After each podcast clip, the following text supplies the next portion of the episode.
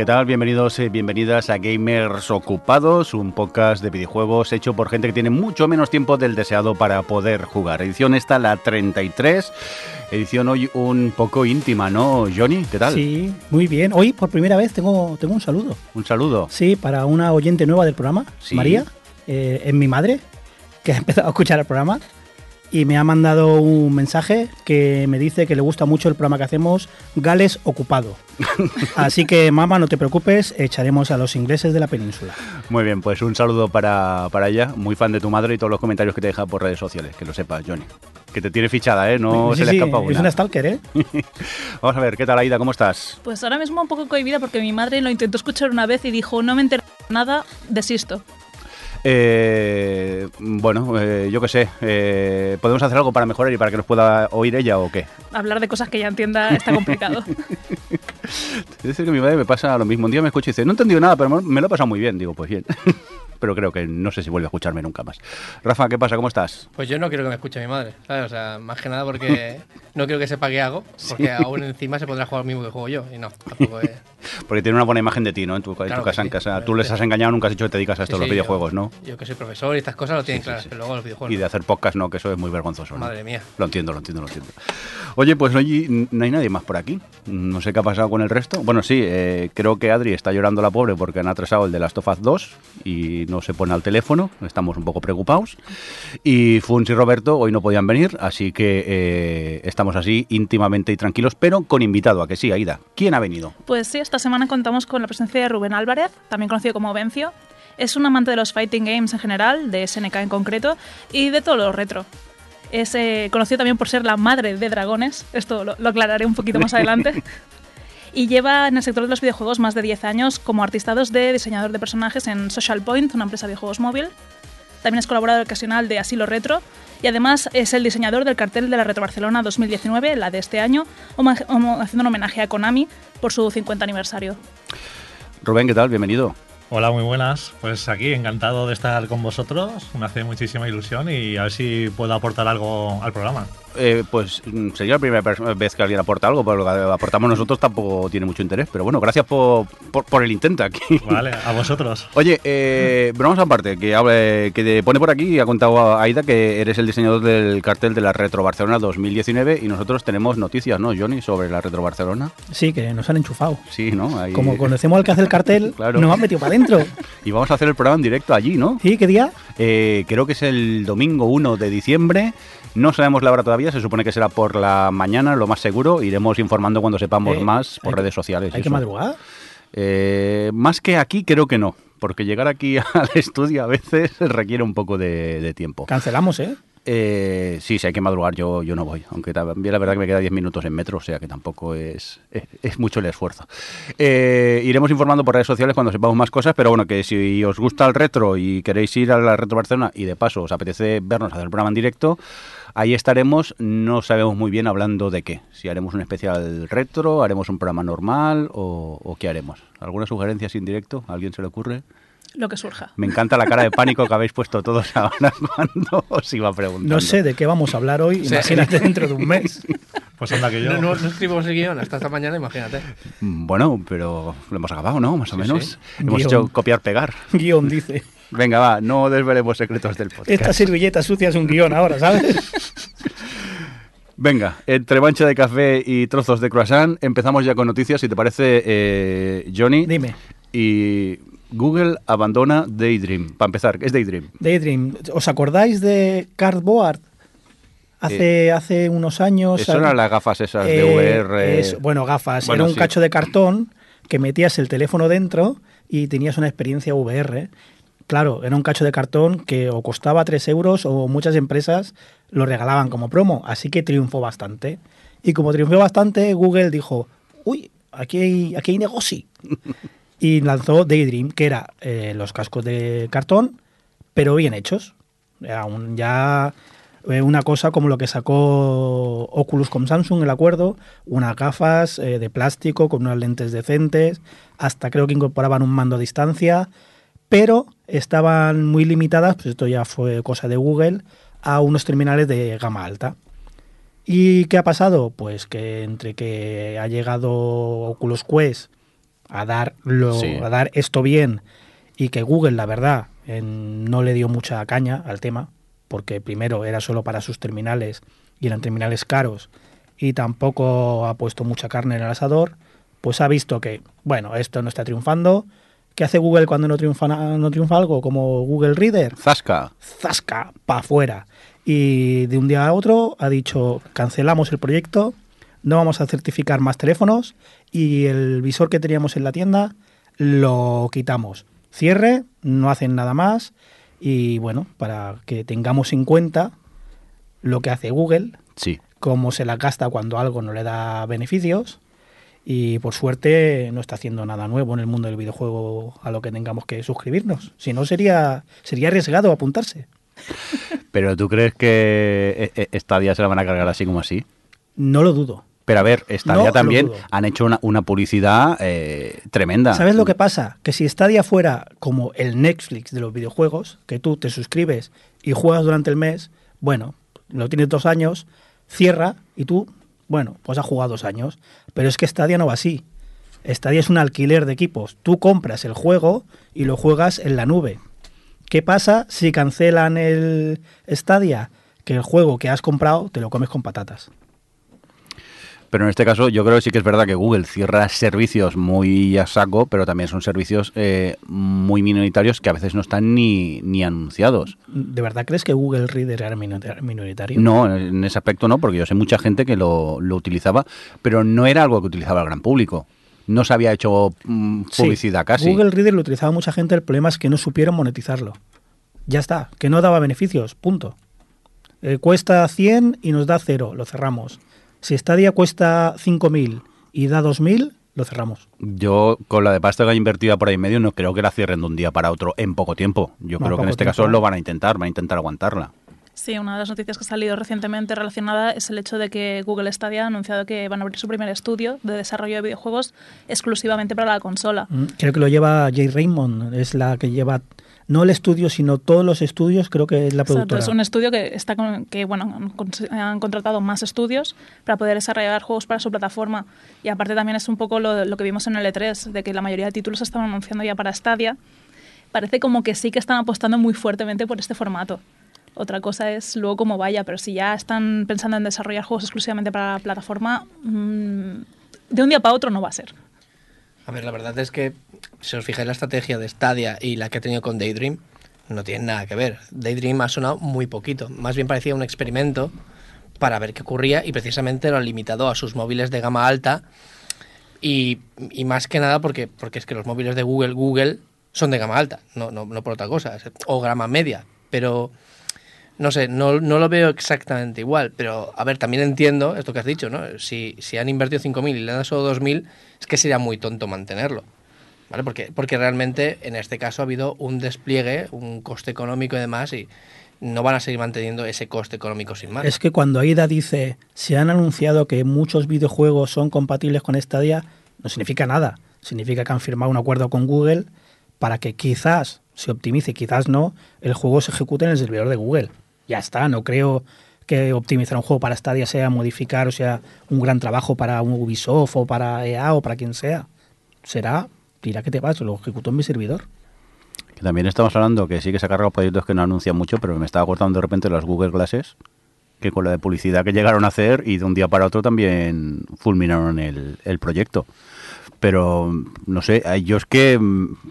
A ver, que tampoco entiendo cómo. El tema empresarial tampoco sé muy bien cómo funciona, pero sí que es verdad que si no hay beneficios, posiblemente se lo carguen, pero me extrañaría mucho, me chocaría mucho que se cargas en estadio de un día para otro. Internamente, la verdad es que Google es una empresa que invierte mucho en I+.D.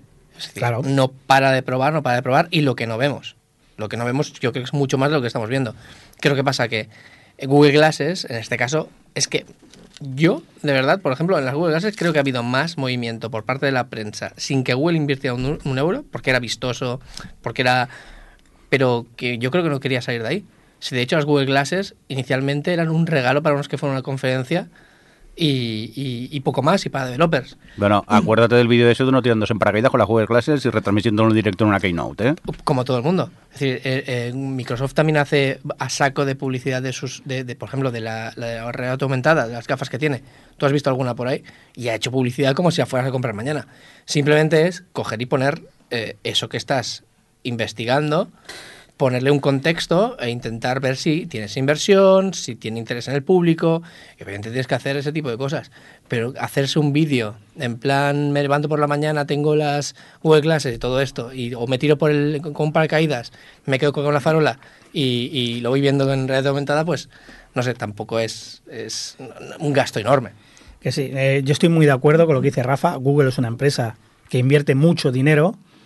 Por eso cosas como que dice Aida, mm, ahora han contratado estudios. Bueno, hay empresas como Google y Amazon que tienen dinero por castigo. Amazon también.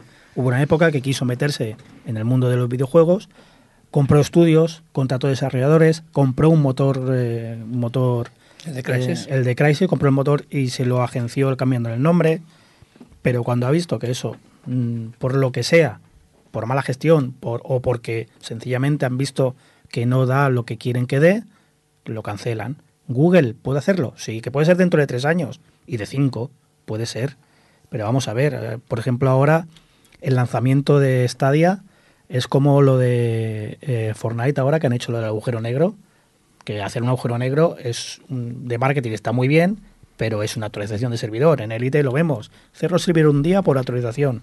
Estos se lo han currado y han hecho un evento. El Elite peor, que lo cierran por la mañana, que es cuando juego yo, los cabrones. Exacto. Pues Stadia lo mismo. Stadia ahora han sacado lo de la Founders Edition y no es más que un testeo, porque ellos tendrán todos sus algoritmos, habrán probado todo lo que tengan que probar, pero ahora hay que testearlo en el mundo real. ¿Cómo lo hago? En lugar de una beta cerrada, solo van a jugar los que hayan pagado. Es un primer punto. Veremos si ahora no se atrasa el lanzamiento para el resto. Veremos muchas cosas. Pero estando quien está y sabiendo el modelo de negocio, que tampoco lo tengo muy claro, yo no confío mucho en Stadia. Pero tú no has confiado en esta idea desde el principio. No he confiado en el momento que han dicho que lo que haces es alquilar una máquina en remoto y no me salen los números. A mí no me salen. Quizá a Google, que son más listos que yo, evidentemente, les salgan. Pero es lo que hablábamos con el PlayStation Now. Si tienes 5.000 abonados, no puedes tener 5.000 consolas porque no es rentable. Veremos cómo, cómo lo tratan. Bueno, en esto a nivel técnico podría estar hablando y tal, pero precisamente lo están haciendo en Linux, lo están haciendo con Nvidia, lo están haciendo con una plataforma muy concreta porque realmente tú no vas a contratar un ordenador, vas a contratar una parte de un ordenador. Exacto. ¿Qué es lo que pasa? Que son ordenadores muy potentes que obviamente que, que- que, a ver, podrían llegar a costar una, una máquina de esas como dos ordenadores, pero se puede amortizar como si estuvieran cinco o seis personas jugando a la vez. Una calidad increíble, mm, lo que tú quieras. Sí que es verdad que ante todo esto yo siempre digo que alguien tiene que abrir el camino. Entonces, mm, Google en este caso es el que, el que le ha tocado porque es el que ha visto el, el futuro, aunque no lo esté implementando del todo bien. Bueno, esto ya lo hace otra gente. ¿eh? Nvidia tiene un servicio similar, que alquilas una máquina. Pero la alquilas, pagas al mes por la máquina y es una máquina virtual. Tú trabajas con ella como si fuera un ordenador en remoto. Me Esto refiero- es otra cosa. Me refiero sobre todo al futuro a, nivel de este servicio, este tipo de servicio. Exacto. Pero, el, por ejemplo, el servicio gratuito, no pagas nada. Compras el juego y tienes una máquina. ¿Cómo amortiza Google esa máquina? Es lo que no me sale en las cuentas. No lo entiendo. La amortiza de la siguiente manera, no apagando la máquina. Es decir, eh, el tener las máquinas ahí encendidas sin más, sin ser usadas, también es un gasto que está. Si tú juegas, no generas muchísimo más gasto. Obviamente, si hay procesado, hay, gasto de energía, ¿no? Pero la trampa de todo esto es que eh, esas máquinas estén amortizadas continuamente. Entonces, mm, para que se estén quemando los procesadores sin ser usados, prefieren coger que tú te acostumbres al servicio, que entres y ese gasto igualmente lo acabas haciendo. Es decir, esa máquina mm, sin ti va a seguir funcionando. ¿Por qué no aprovecharla y encima meterte un poquito más dentro de- del sistema, que si sale otro juego, pues lo puedas comprar y demás? Es una estrategia de este tipo. Bueno, veremos, veremos cómo avanza el servicio. Veremos cuando salga el año que viene. Yo también lo veo como una buena oportunidad. Es decir, es una empresa que tiene tanta pasta que precisamente por ello pueden eh, atreverse a, innovar en este sentido. Es decir, si el futuro está pasa por desde mi móvil poder jugar un juego y que me lo tire porque estoy ejecutando Chrome, eh, ostras, es una empresa que, mira, si no les sale bien, al menos ya están abriendo un camino. Y como tienen la pasta suficiente para recuperarse de esa hostia, tampoco lo veo como un riesgo muy, muy grande a nivel empresarial. Yo no sé si va a funcionar o no, pero yo la curiosidad la tengo y el servicio lo voy a probar a, a ver qué tal. No, si probarlo lo vamos a porque es probar algo todos. nuevo. Bueno, nuevo no, porque realmente ya funciona, pero quizá al nivel global que lo va a hacer Google, a mí me llama la, me llama la, me pica la curiosidad y sé que lo voy a probar. Que puede ser que me arrepienta al mes siguiente, también. pero oye, mm, con tal de cacharrear y trastear cosas, ¿por qué no? Y hablando de visión empresarial, ¿Qué pasa? no sé, si os habéis, no sé si os habéis enterado que hay unos españoles con, con, con ganas de crear cosas nuevas que han, han hecho un juego o han, o han diseñado un juego Sí. que, que está anunciado como para salir en un Kickstarter ¿Seguro que lo han diseñado? que se llama Enchanted Portals y que tiene como primer, principal característica que se parece muchísimo al Cuphead. Pero muchísimo, muchísimo, como de muchísimo. que han cambiado tazas por magos. Y ya está. Todo lo demás es exactamente igual. A ver, em, ha habido mucho hate por internet, porque claro, es que es, que, es, que es descarada la copia. Es descarada. No, no es que se hayan inspirado. ¿Vale? Va- Vamos a entender como inspirado en que me gustan estas mecánicas, me gusta este estilo, pues intento hacer algo que se parezca, pero con mi propia personalidad.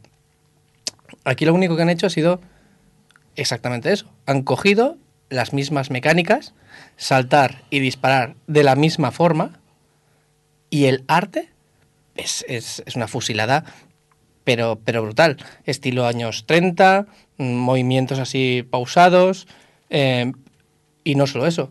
La, la- la otra gran mecánica que es enemigos enormes y prácticamente el juego va, el objetivo es cargarse esos enemigos y prácticamente no hay misiones entre medio, pues, pues también está ahí. Ay, calla, que estoy buscando imágenes y estoy he encontrado una de los enemigos que son los mismos con otro skin. Totalmente. Pero literal, ¿eh? Totalmente. Y el tema es este, que, que una cosa es que te quieras inspirar, una cosa es que te guste el mundo, por ejemplo, el arte, eh, te gusta mucho el arte, ¿no? Y digas, voy a hacer, pues con este tipo de arte, así estilo los años 30, con esta animación, pues voy a hacer, yo qué sé, un plataformas, pero mucho más, quizás dinámico, más rápido, eh, que no sea tanto de disparos, sino de de esquivar o puzzles. Puedes hacer muchísimas cosas, pero es que han hecho exactamente Cuphead. Y encima lo han hecho regular. Es que no lo han hecho ni bien.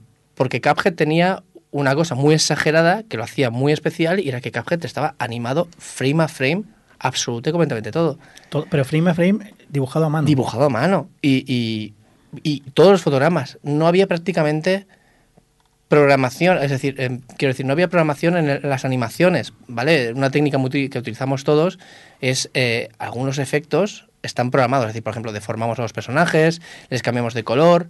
En Cuphead estaba hecho a mano.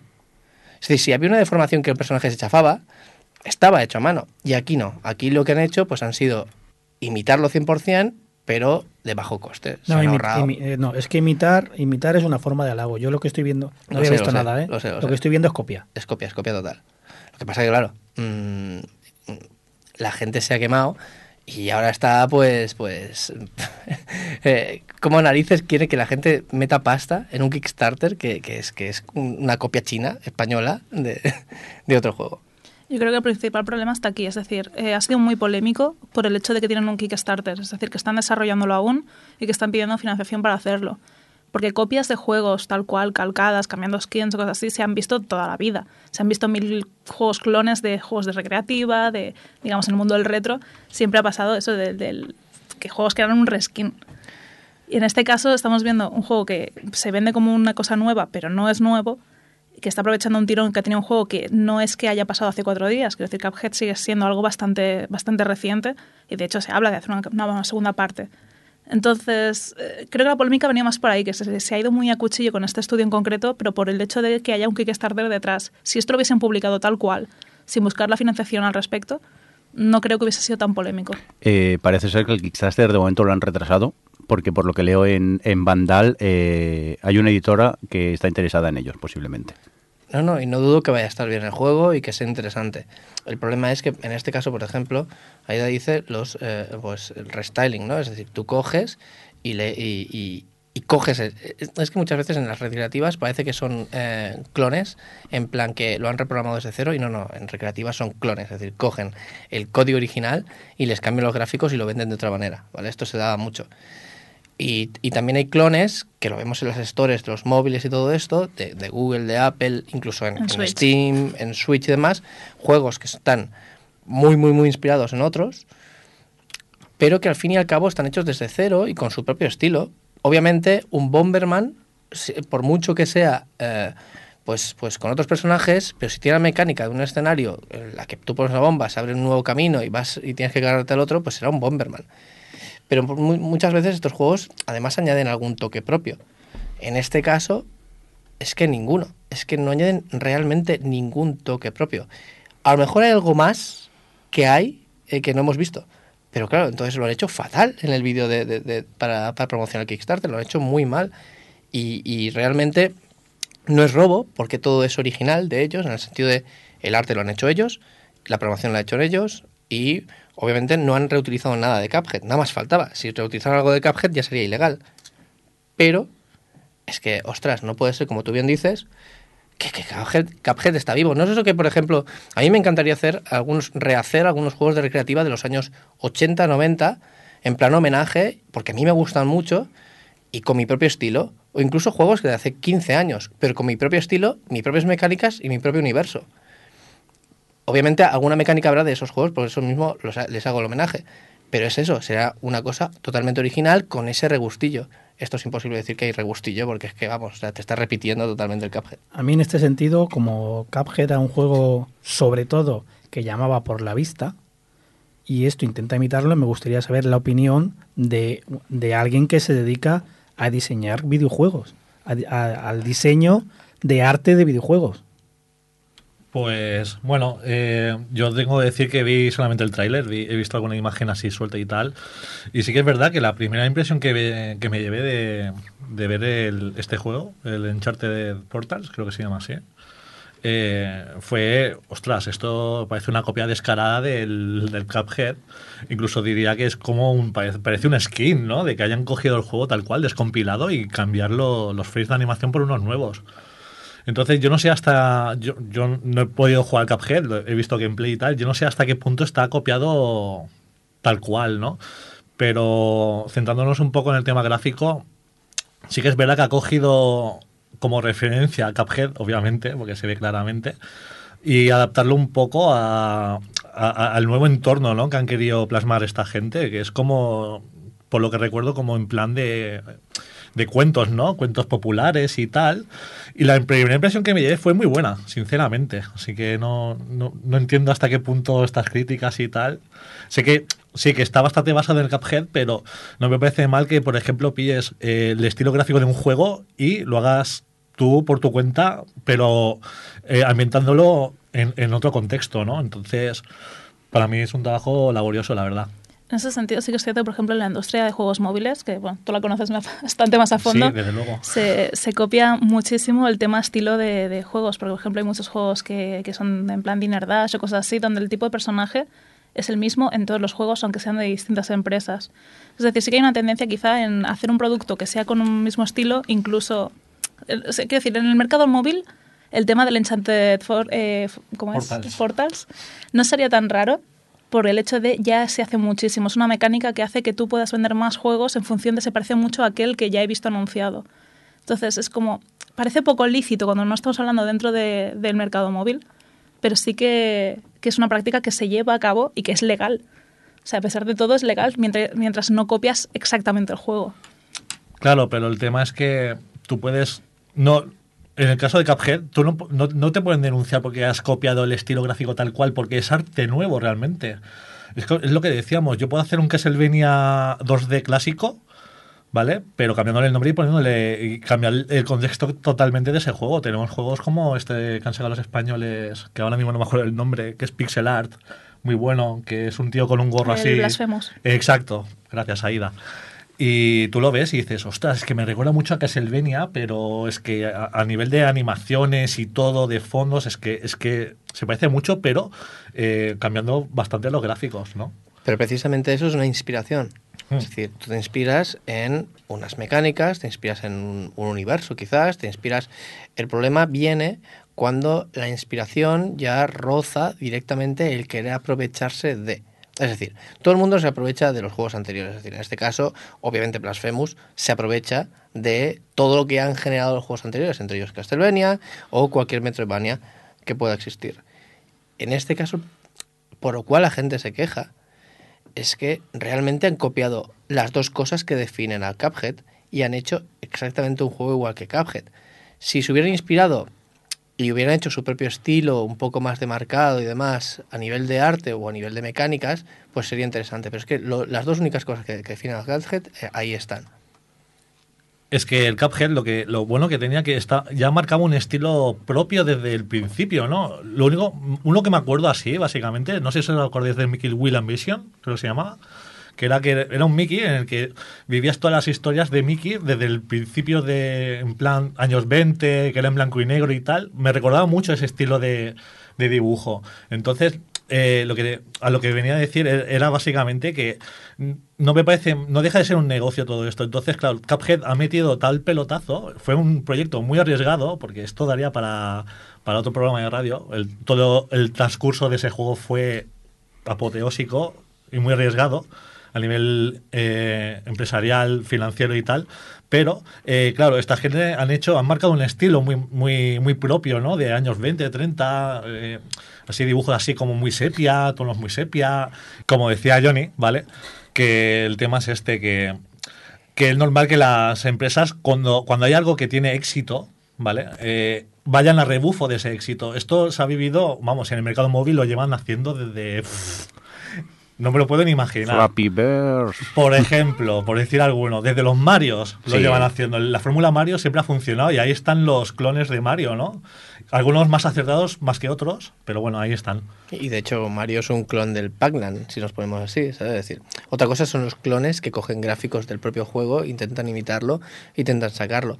Lo que pasa que yo creo que, que en este caso, en este caso concreto, es, es un poco diferente a esta, a esta inspiración en el sentido de que, joder, es que es un juego que realmente, eh, solo con el trailer me parece súper currado, me parece un trabajazo increíble, como para que, no sé, es decir, no, es un juego de móvil que se hace rapidito.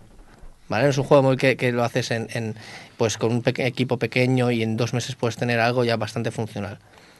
En este caso, ostras, aquí ha habido se lo han tenido que pensar muy bien, es decir, vamos a hacer un clon de esto que funciona, ¿sabes? No me voy a inspirar, sino voy a hacer un clon. Y claro, en PC, aunque se hace, no se hace con tanta pompa.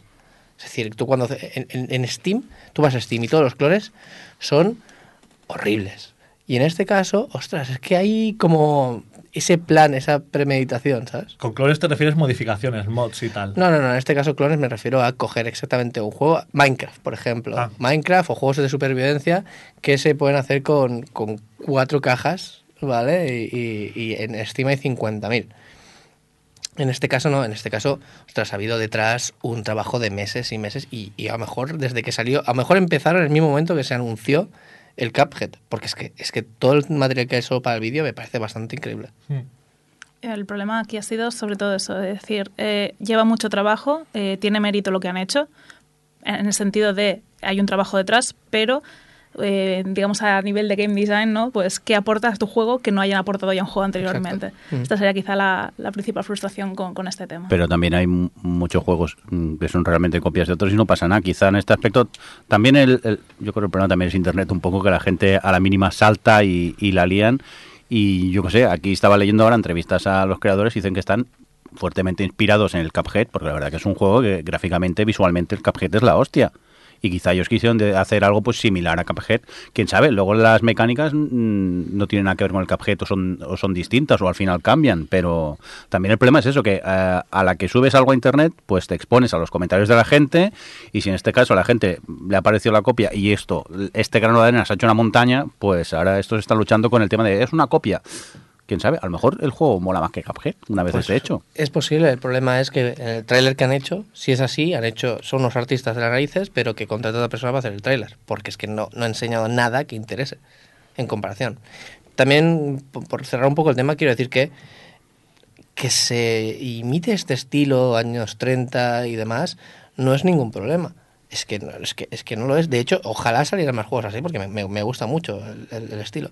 El problema es que por el tráiler, que es lo que hemos visto todos, y al final estamos juzgando algo que no hemos podido tocar, pero por el tráiler es que es un intento absoluto de aprovecharse, de aprovecharse, y encima hacerlo regular. Porque, como Ahí digo, todo está como a medias. Quizás ha sido un error por su parte el hecho que han pensado, vamos a hacer un Kickstarter, vamos a hacer algo que llame la atención. Y el tráiler quizás han centrado demasiado en algo que se parece a un juego que ya existe. Exacto. Y ahí quizás ha sido su error también. Sí, tú imagínate que a lo mejor entre medio en los- algunas cosas se resuelven con puzzles, cosa que no tiene Cuphead. Y dices, hostias, pues esto le han dado el toque y aquí ya sí que pues podemos empezar a decir, vale, la idea es más original de lo que parecía. Pero claro, si tienes que vender el proyecto en Kickstarter, tienes que hacer algo que llame la atención a la gente. Y en ese Sí, sí, caso, quizás ha sido un movimiento equivocado por su parte. De hecho, se dice que, claro, bueno, tú lo has dicho, ¿no? Que les- ya les están lloviendo alguna oferta que otra de, de, hay algún publisher que están interesados en el, en el juego. Claro, si no llega a ser por esto, no le harían ni caso. Bueno, veremos a ver cómo evoluciona el, el tema. Vamos a continuar con más cosas y, y me mola porque Johnny ya no me pone titulares, me pone un enlace y espabilate. ¿Cómo, cómo introduzco yo esta, esta noticia? ¿Eh? Algo, di algo del Game Pass. Eh, Game Pass, ¿qué ha pasado? Es que tú miras por ti, Sí, pero yo estoy igual. Yo digo, ¿por qué he puesto esto? claro, porque ni te acuerdas. Este mes es que no he hecho nada, ¿para qué vamos a engañarnos? Eh, algo del Game Pass, sí. Xbox, Microsoft, ha dado algunas cifras de, de los el Big Data que hacen con los jugadores. Con los jugadores y con su comportamiento respecto a, los juegos. Y hay una cosa muy interesante, que es lo que hemos hablado aquí más de una vez, con cosas como, como el PlayStation Plus, que hemos comentado que, mm, a ver, quizás algún juego no te lo comprarías, pero, pero si te viene con el Plus, oye, pues ahí lo tienes y lo pruebas y le das una oportunidad. Y según Xbox, el 91% de los suscriptores del equipo del Game Pass han jugado a títulos que no habrían jugado ni probado de otra manera. E- y además juegan a un 30% más de géneros de lo que jugaban habitualmente. Es decir, lo evidente, igual que cuando tienes Netflix, igual que cuando tienes otros servicios. Ahí tú estás en tu burbuja, en tu zona de confort, te compras X juegos porque sabes que es lo que te va, y otros que quizás te llama la atención, pero vas a la tienda y dices, pues no voy a gastarme 60 pavos en probar. Pero si los tienes aquí, pues mira, los pruebas. Quizás eh, a ti no te gustan los juegos de miedo, porque nunca has entrado en el género, pero quizás pruebas un juego de miedo en el servicio, le coges el gusto y puede, puedes comprar o coger una afición a los juegos de miedos gracias a estas cosas. También indican que mm, los suscriptores de Game Pass compran más juegos de Game Pass. Pero en en este sentido no sé si es por eh, porque el Game Pass les anima a ello o porque son suscriptores porque ya son, son un tipo de, gente que ya está más comprometida con el juego, que ya paga más. Pero muy interesante que, que los servicios de suscripción siempre decimos, uff, a ver cómo se monetiza, a ver cómo va la cosa y, y tener un catálogo amplio ayuda a jugar a muchas más cosas. Eso es cierto también en el sentido de a mí me está pasando con Apple Arcade, que estoy ahí jugando juegos que, pues por el estilo que son, el formato que son, no, no los jugaría habitualmente. De hecho, hoy voy a hablar de uno. Alegres. Sí, ah, bueno, aparte, pero quiero decir, me suelo mover mucho en aventura gráfica, en, en ciertas cosas, y ahora pues eh, he tanteado un poco más eh, géneros y, y a la vez, como estoy haciendo un consumo mayor del móvil como herramienta para jugar a videojuegos, también he estado más tentada de seguir usando el móvil para jugar y por eso pues estoy dándole al Very Little Nightmares o Telling Lies, que, que hablaré también hoy de él. Y es como, no sé, ya crea un hábito distinto de jugar en ti que también potencia eso, que compres más juegos en esa misma plataforma. Ha ido una duda. Eh, ¿Todavía estás en el periodo gratuito del Apple Arcade? No, o ya, lo estoy pagando, pagando? ya lo estoy pagando y de momento lo voy a seguir haciendo porque la oferta de juegos que tienen está muy bien. También me, me ayuda porque hay una- un apartado para niños, con lo cual tengo entretenidísimo a mi sobrino. y no sé, me está, me está gustando la experiencia tanto para juegos para mí como para ¿Han enganchar a mi puesto un sobrino. apartado para niños? Antes no estaba. es Bueno, hay uno que es para principiantes, Ah, vale, que si te vale, vas vale. fijando está la edad eh, a partir de la cual es. Ujú. Entonces los que son a partir de cuatro años son los que le estoy poniendo yo al enano. Yo he de confesar que me hice el otro día el Xbox, el Game Pass, principalmente para poder jugar al, al Outer Worlds Un por, momento, por Jordi. un euro. Vamos a Sí, definir. El otro día fue ayer. eh, antes de ayer, Vale. el viernes. Sí, el Vamos a, eh, a ponerlo en contexto. Eh, vi a alguien que lo comentaba por Twitter que estaba de oferta el, el- el Xbox eh, Game Pass, pero el Ultimate por un euro y, y podía jugar a Outer Worlds por un euro. Pero sí que es verdad que me fijé que al, al mes siguiente te cobran 12 euros y también es el que incluye el Xbox, que yo en, ese- en este momento no tengo Xbox. Pero me di cuenta que el otro, el solo para PC, son 3,99 al mes. Y, puedes jugar al, al Outer Worlds y muchos más otros juegos. Y entonces me lo planteé dije, oye, mira, mm, en un mes, con el poco tiempo que tengo, no voy a poder acabármelo posiblemente el juego, y más teniendo en cuenta que es de esos de submisiones y que no se acaba nunca. Y pero pensé, oye, si estoy tres, cuatro meses eh, suscrito eh, y, y juego este juego, me sale mucho, mucho más barato que no comprármelo eh, de salida, que está a 50 y pico euros, me parece, y voy a poner. Pero luego, claro, ya vas tastando por la por, por lo que hay del catálogo y dices, Claro. oye, pues este no me importaría jugarlo ya que estoy, y parece que no, pero con la tontería, y es lo que dices tú, son juegos que quizá no te plantearías comprártelos de salida, o son juegos que quizá no te llaman, O comprarlos a secas. o comprarlos a secas, pero sí que es verdad que a veces oigo juegos que comentáis. Los Gears of War yo nunca he jugado a ellos, pero tú, por ejemplo, eh, eres muy fan de ellos y Roberto también. Bueno, muy fan no, pero, Bueno, pero es, te- es más una nostalgia de la 360, sí, que sí que los tres primeros los jugué y disfruté mucho, y ahora seguir la saga, pues lo mismo, no iría a la tienda a gastarme 60 euros. pero ya que está 5, allí y por 4 euros al mes, pero pues si te está- lo planteas. Y me pasa al revés también. Yo tampoco tengo Xbox ahora mismo. Y mm, no sería comprarme juegos para esa plataforma, pero con el Game Pass sería tener esa plataforma. Porque ahora por 160, hasta 160 euros he llegado a ver una Xbox. 160 euros. Mm, Mira, si estás pensando en actualizarte un PC, Sí, pues quizás por 160 euros tienes una Xbox One. Ya, pero jugar al ítem 4K en el PC es, es lo que tiene. Eso es lo que me pasa. Que no, mira, con- confesiones. Esto es lo que me pasa, que no quiero la Xbox One porque ya que estoy me gustaría comprar la, la tocha. Sí. La, Xbox- la One X creo que se llama. Que es la que tiene 4K, la que tengo una tele 4K, que es la que reproduce Blu-rays a 4K, que PlayStation 4 no lo hace. Y yo me enteré hace poco, no lo sabía. Ya. Y la Pro tampoco. No, que va, pero Me quedé alucinado. eh, pero bueno, pero si, eh, te lo digo de verdad, si alguna vez veo una oferta buena de una One X, lo mismo hasta acá, ¿eh? Yo es que creo que eh, los, los Game Pass estos de videojuegos están siendo un poco como el, está siendo el streaming, que a ver, si tienes pasta te puedes permitir estar suscrito a todos. Si no, lo que va iremos haciendo creo yo es ir, ir cambiando, estar unos meses con Xbox, estar unos meses con PlayStation, jugar a los exclusivos y a los que pueda jugar allí y así ir, ir variando. Es que Mm, yo soy muy fan de los exclusivos de Sony, las sofás, Uncharted, los mm, cuatro juegos que tiene Sony, pero me sacas de ahí y podía estar en cualquiera de las dos, la verdad. No sé a ver cómo evoluciona el tema, el tema este, pero es curioso el, informe que nos ha estado contando eh, Johnny sobre el tema de los eh, Game Pass. Oye, ¿os parece si continuamos con más cosas? Pero, pero ¿esto qué es? Un invitado que trabaja, hace deberes y pone hasta noticias aquí. Cuéntanos, Rubén. Pues nada, eh, yo os venía a comentar un poco el tema este, ahora el resurgimiento de las consolas clásicas, ¿no? El tema de que si la Nintendo Mini, que si la, la, la, la Mega PlayStation Drive. Classic. Exacto, entonces la Neo Geo también, la Mini que han sacado ahora. Y hablando de Neo Geo, curiosamente, qué, cas- qué- qué- qué casualidad. Eh, digamos que eh, han anunciado los juegos para la Neo Geo Arcade Stick, ok, que este, este aparatito, para la gente que no lo sepa, eh, es, es un mando que lo podrás enchufar al ordenador, porque es compatible con un por ordenador, ¿no? Y se supu- supuestamente lleva componentes, componentes como la, botonera, eh, el, stick es de estos profesionales que los clásicos de los arcades, ¿vale? De los recreativos de la época. Entonces, el problema de esto, eh, se han querido centrar mucho en los juegos de lucha, ¿vale? Y todo el catálogo, porque digamos que en el propio mando va a tener juegos pregrabados, ¿vale? Van a haber 20 en concreto, ¿vale? Van a haber algunos King of Fighters, eh, Art of Fighting, Fatal Furies, eh, etcétera, etcétera, Summoning Shodown también. Y bueno, y el problema de esto es que, que para mí no es un problema realmente, porque como Aida decía antes en mi descripción, yo soy un amante de los fighting games, yo no tengo ningún problema, pero yo, por ejemplo, no sé si vosotros llegasteis a jugar al Metal Slug, un, un clásico. Tenemos, tenemos una edad, hemos jugado, Sí, hemos jugado en recreativa. En recreativas, ¿eh? Joder, suena, suena añejo ya eso. Eh, joder, el Neo Tour Masters, por ejemplo. eh, otro juegazo de golf. A mí no me gusta el golf, pero me gusta jugar a ese juego. Resulta curioso, un Windjammers. Eh, caray, que a mí me hubiera gustado que hubiera habido más variedad en ese sentido, ¿no?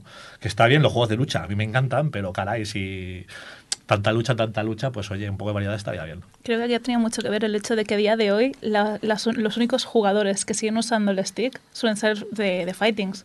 Porque todos lo- los, los sticks arcade que había para Mad Cats y, y juegos de lucha ha sido quizá lo único que ha seguido manteniendo esa esencia.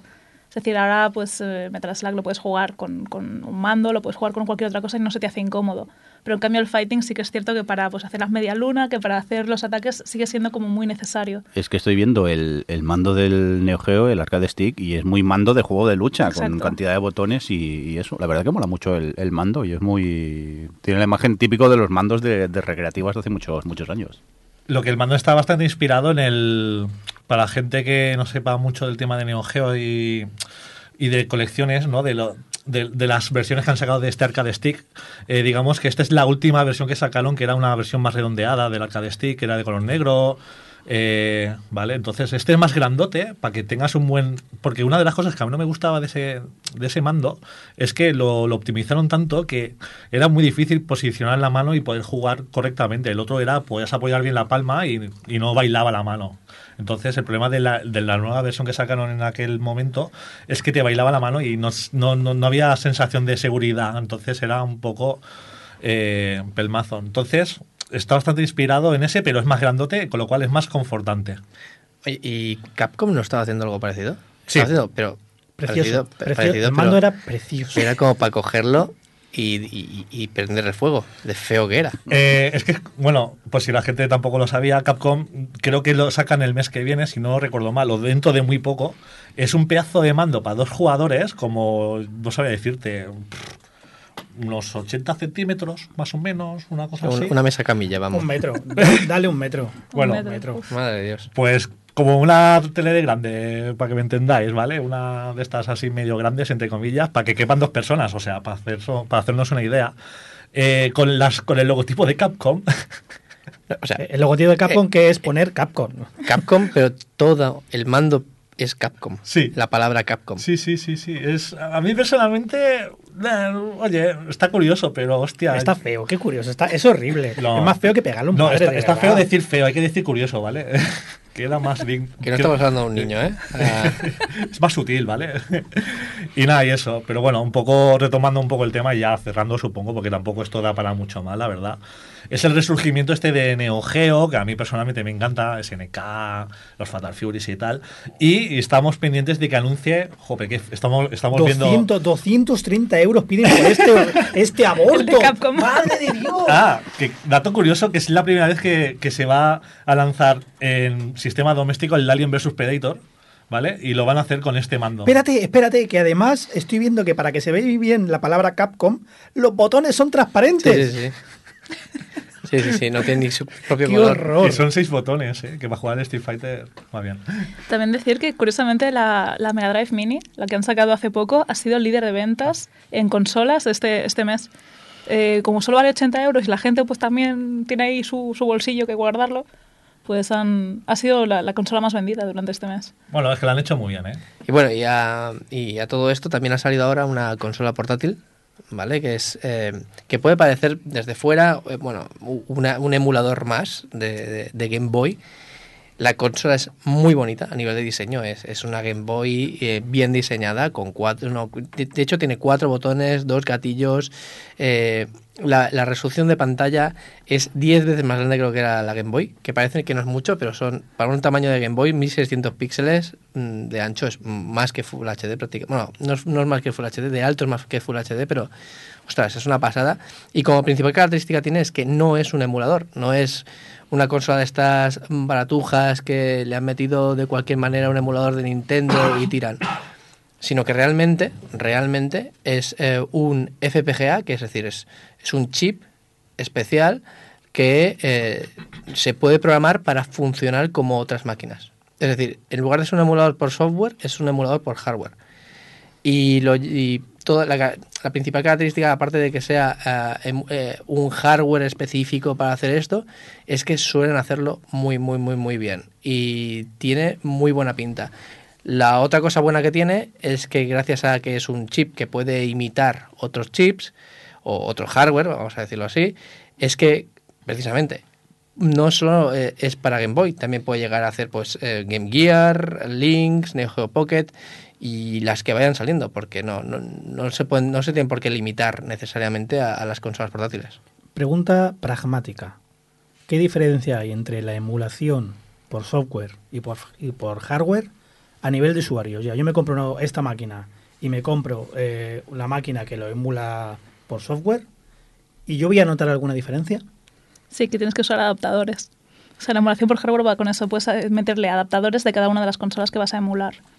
No, no, pero eso no es a nivel, a nivel pragmático, digo jugando. Yo voy a jugar al Super Mario World en esta consola por hardware y en esta consola por software. ¿El juego va a cambiar algo? Sí. A ver, eh, cuando trabajamos con emuladores, siempre hay una traducción, siempre hay un tiempo en el que la consola, es decir, tú cuando haces un programa y le metes una ROM de, de- una consola, por muy sencilla que sea, hay una traducción continua de lo que el, del idioma, vamos a decirlo así, de la consola original a la del PC, de la Raspberry Pi o de lo que sea. Y hay ciertas, digamos, latencias, ¿no? Siempre es un poquito más lento, puede dar ralentizaciones. La sensación incluso puede llegar a, ser, a no ser la misma. Por ejemplo, en el sonido se nota muchísimo. En el sonido es algo que una latencia diferente dices, ostras, es que, es que hasta se oye mal. Si no has jugado nunca, a lo mejor tú no lo notas y a lo mejor tu experiencia es esa. La, la- la experiencia del juego que Y tienes en ese momento. en 2019, que en teoría vamos sobrados de potencia, todavía pasa. De- sí, de hecho todavía pasa. Eh, De hecho, los emuladores, eh, y esto es una cosa que explico en clase, los emuladores no hacen una traducción uno a uno, hacen muchas trampas. Muchas trampas para que con los ordenadores que parece que hoy en día son muy potentes, no lo son tanto y podamos, y podamos jugar a una velocidad decente a, los juegos. Y estas trampas a veces incorporan que el juego no sea el que tocaba, es decir, que, perdón, el que el juego no sea exactamente como lo recordábamos, porque hay pequeñas modificaciones, digo, sobre todo van muy orientadas quizás al sonido y cómo se dibujan las cosas. ¿Qué pasa? Si es por hardware, tú directamente metes el cartucho y la experiencia es uno a uno, o incluso un, poco mejorada porque ese hardware puede ser un poquito más potente o un poquito mejor que el que había antes y algunos pequeños fallos que podían haber de diseño en el hardware original, pues haberlos quitado. Aunque no se suele hacer precisamente por tener esta, esta experiencia lo más fidedigna posible realmente, si tú nunca has jugado a esas máquinas, a lo mejor sí que lo aprecias porque dices, hostia, quiero tener la experiencia que teníamos, en aquel, que- bueno, que tenían en aquel entonces. Si a ti te da igual y simplemente quieres jugar a algo entretenido y la precisión no es algo que, que, que- sea algo importante para ti, pues realmente te va a acabar dando igual, exactamente igual que todos acabamos jugando emuladores en el móvil de cualquier manera, súper guarro, súper mal, simplemente por probar algo antiguo o por echar un- un- un- unas risas, sin más.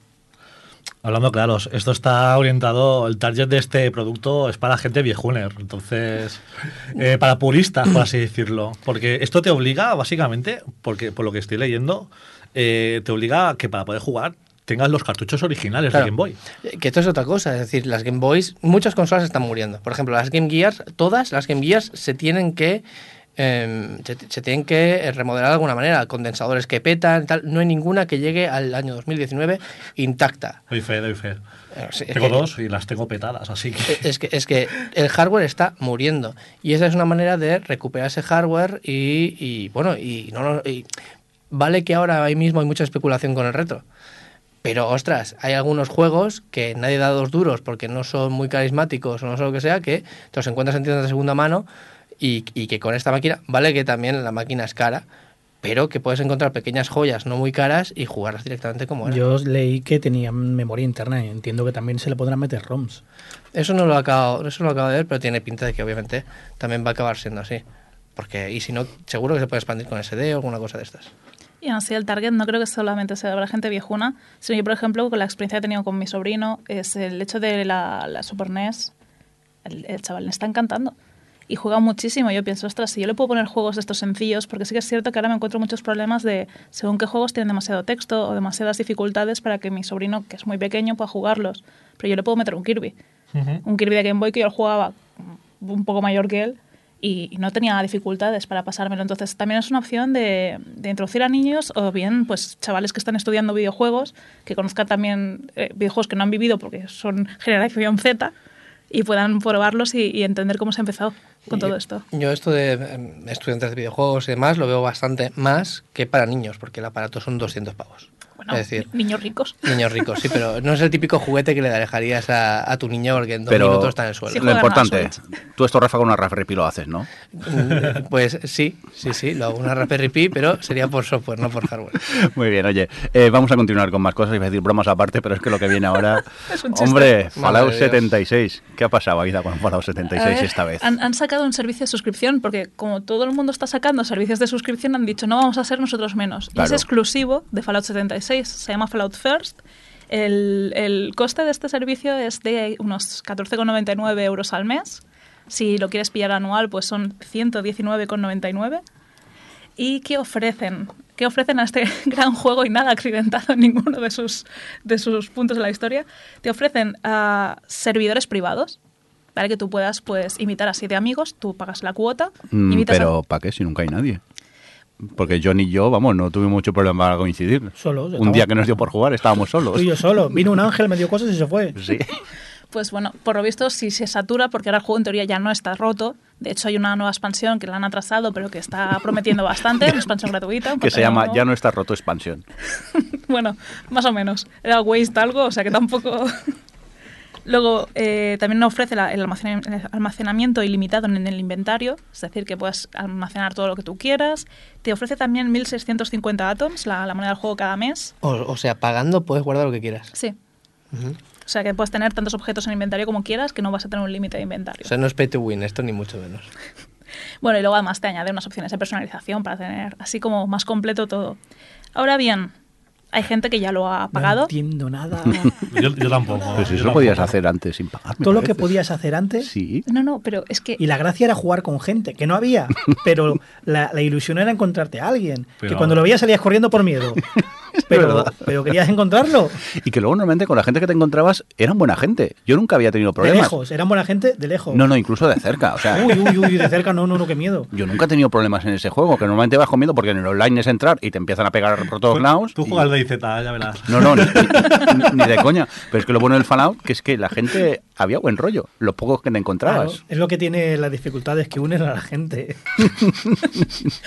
Bueno, pues este servicio ha salido ya sin ninguna beta, es decir, ya hay gente que ya lo ha comprado y la experiencia hasta ahora ha sido que los servidores no, no son privados, no son nuevos mundos que han creado, sino son mundos que estaban vacíos y los han aprovechado y te encuentras NPCs por ahí que, que ya estaban de antes, enemigos muertos y, y cosas arrasadas porque no han hecho mundos nuevos para estos servidores No privados. entiendo nada, O es sea, como antes. O sea, no, no han hecho un agujero negro No. y, y se lo ha tragado todo. Pero ¿no? mejor aún, el tema del inventario limitado, este principal atractivo ¿no? que, que ofrece este, este pago de, de, recordemos, 15 euros al mes, que es que cuesta más que un Netflix, cuesta más que el Game Pass de, de PC, cuesta más que...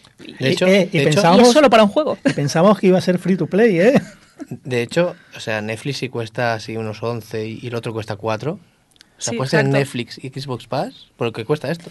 Y lo que cuesta esto, que te ofrece lo que comentaba, lo del inventario, pues resulta que hay bugs que hacen que pierdas todo tu inventario de forma permanente. Oh, yeah. Eh, eh, eh, Eso es una cosa filosófica. Porque Es- si tienes inventario infinito, podríamos llegar a decir que cero es infinito. Bueno. A ver, o, o que han implementado las mecánicas de un roguelike en el inventario solo. ¿sabes? Es decir, lo pierdes, lo pierdes todo. Hala, hasta luego. Pues el caso es, han tenido un juego que no ha monetizado más, que no van a poder atraer eh, nuevos jugadores, así que ¿cómo sacamos provecho de este juego? Pues vamos a meterle un servicio de suscripción bugueado para que no se pierda la esencia del lanzamiento de, de Fallout 76 y pues por ahora eh, están teniendo dificultades. Pero ¿quién ha pagado por esto? Eso me pregunto yo. Pero Jugadores que ya estaban. Ya, por eso, si Para- ya, para si- irse. si ya estaban, sabían lo que había. Yo estoy jugando a Fallout. Veo el percal que hay en Fallout y me dicen, pues ahora pagando. Digo, anda, ya. También hace tiempo que no jugamos, ¿eh, Johnny? No sé si la cosa había cambiado. Porque cuánto hace que no lo tocamos. Uf, Meses. Lo que sí me he enterado es que está tan bien planeado esto que la- la- la- el dominio eh, Fallout, Fallout First, ¿vale? Que es, que es como se llama el pack este, Fallout Sí. First, no lo tenían registrado. Ah, lo han registrado y han hecho una web troll. ¿Lo ha registrado otra gente? Otra gente, otra gente. Lo Ah. han registrado a alguien y han Sí. hecho una web troll. Y, todavía- y está... Y esta web first, vas a, vas a Fallout First y... Está rota. Espera, que voy en Míralo, directo. míralo, a ver, a ver qué hay. A lo mejor lo han tirado ya, pero... A ver, que la busco, la busco en directo. Falloutfirst con letras.com. Y ya, ya la tengo. ¿Qué pasa? A ver, es una página que imita el diseño de Bethesda. Mundos privados, cajas de mierda. sea, es una página un poco Más, troll, ¿no? eh, uf. Llega más Fallout 76 para joderte a ti el primero. Eh, sí, sí, una página muy, muy bonita. Y esto no lo puede tirar abajo Bethesda. Hombre, supongo yo que en el momento que reclamen por la marca, por la marca Fallout, aunque el concepto de Fallout es... es, es Te, regala- regalamos es- la, la versión vaga de la armadura.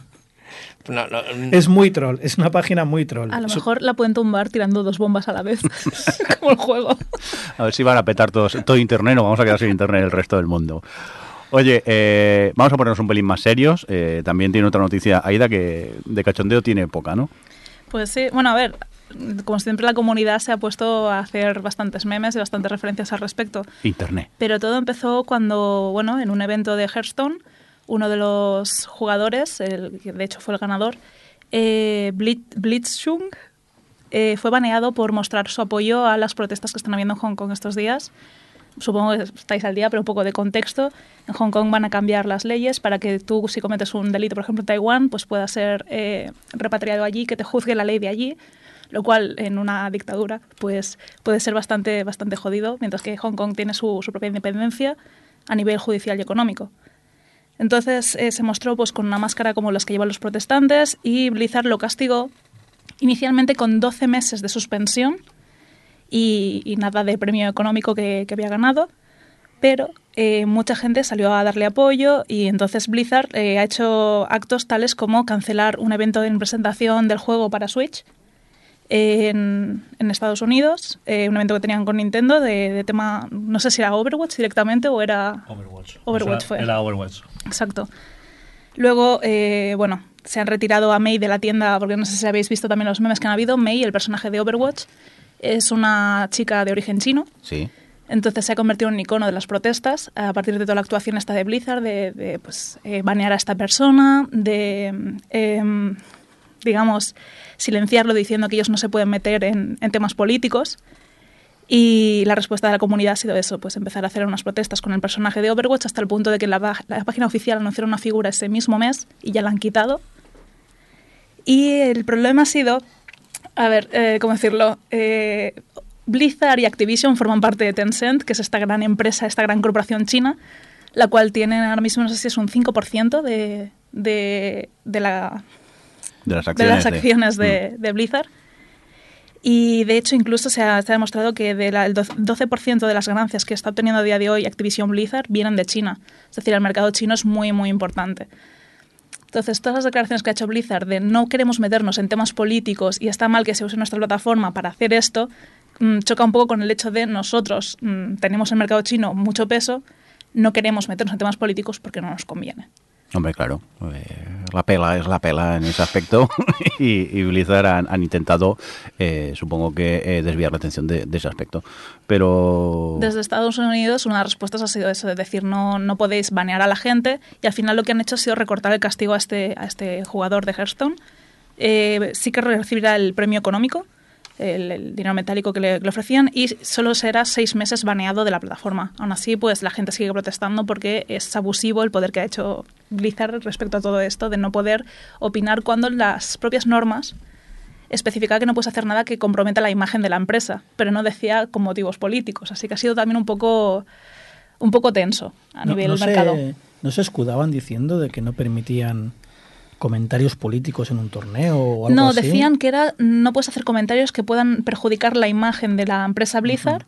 Claro, sí que si vas hilando cada vez más y ves que la empresa de Blizz- de Blizzard tiene parte de Tencent, tiene, o sea, forma parte de Tencent y forma parte de tal, pues se, so- se puede sobreentender. Pero inicialmente no es la forma correcta de actuar en este, en este sentido. Estamos hablando de pues, eso, unas protestas que tienen su base democrática en un país donde se supone que hay una base democrática. Es, es un poco complicado. Esto es mucho el, el concepto de cyberpunk llevado, llevado a regular. Porque es que te están, te están oprimiendo, ¿sabes? En mundos cibernéticos y demás, por protestar por algo del mundo real, te están quitando la posibilidad de jugar, que tampoco. Es, bueno, no es dramático para nosotros, pero esta persona vivía de ello, seguramente, era profesional de juego, de, de- de este juego, con lo cual, ostras, es muy curioso cómo, cómo, cómo esas cosas futuristas que veíamos en las películas y demás nos está afectando a, otros, a nosotros de, de- de otra manera. Ah, no, pero esto no es Blizzard, ¿eh? Tencent tiene tentáculos Claro, también En en, todo. en Epic. eh, Epic, en ejemplo. Epic, en eh, Es de Fortnite, claro. El Elite, el Elite tiene un por- Elite también. un Sí. Pues ya no me meto. Eh, hay que de, mm, En Sons, no, en es Sons. que no quiero hablar mucho de lo de Blizzard porque la verdad es que no me he informado, no sé hasta dónde llega y hasta no, pero sí es verdad que China, en general, ha- está haciendo una expansión, como hizo en su día Estados Unidos, de mm, vamos a lo cultural, lo cultural ahora está en el mundo digital, están los videojuegos y la cantidad de apoyo a compañías y a inversiones y Tencent, que es una mega empresa que tiene tentáculos en todos lados, sí que se está metiendo, está, se está metiendo fuerte en muchas empresas eh, americanas. Es más, si una empresa americana o europea quiere ir a China, por ley tiene que ir de la mano de De una empresa china que, la, que le apoye.